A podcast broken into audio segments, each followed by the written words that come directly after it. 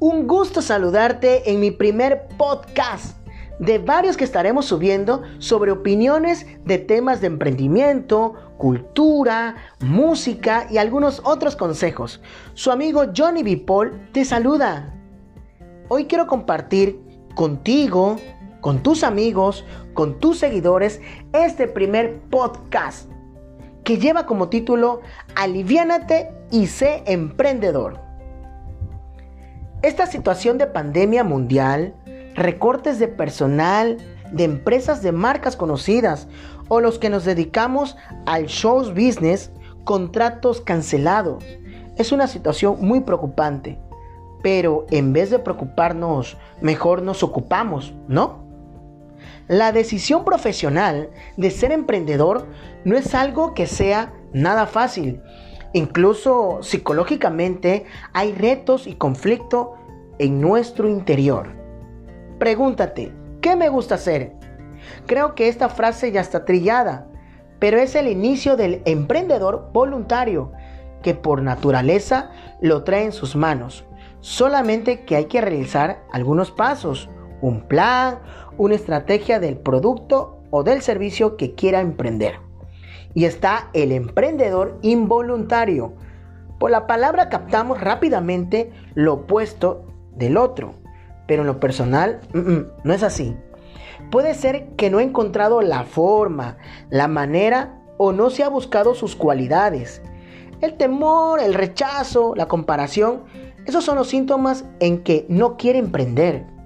Si vendes jugos, galletas, accesorios para celulares, etcétera, en tu colonia o en las calles, aliviánate y sé emprendedor. Que tu diferenciador sea el trato hacia las personas. Hazlo con ganas, que tu mente se nutra de una estrategia que vas a usar el día de mañana y tu corazón se llene de pasión.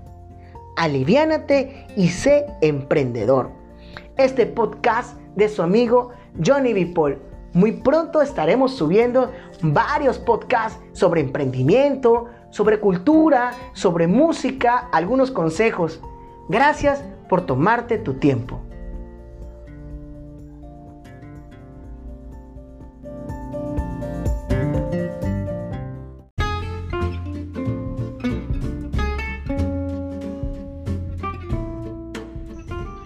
Hola, hola, ¿cómo estás? Espero que todo te esté saliendo muy bien en tu área laboral, en tu círculo social y en tu vida personal. Tu amigo Bipol te saluda y también le da alegría ya que con tus comentarios y sugerencias animas a este servidor para seguir compartiendo ideas, tips de temas muy interesantes. Pero, ¿tú cómo crees que eres? ¿Chingón o talentoso? ¿En ventas o en tu negocio? Si respondiste talentoso, felicidades.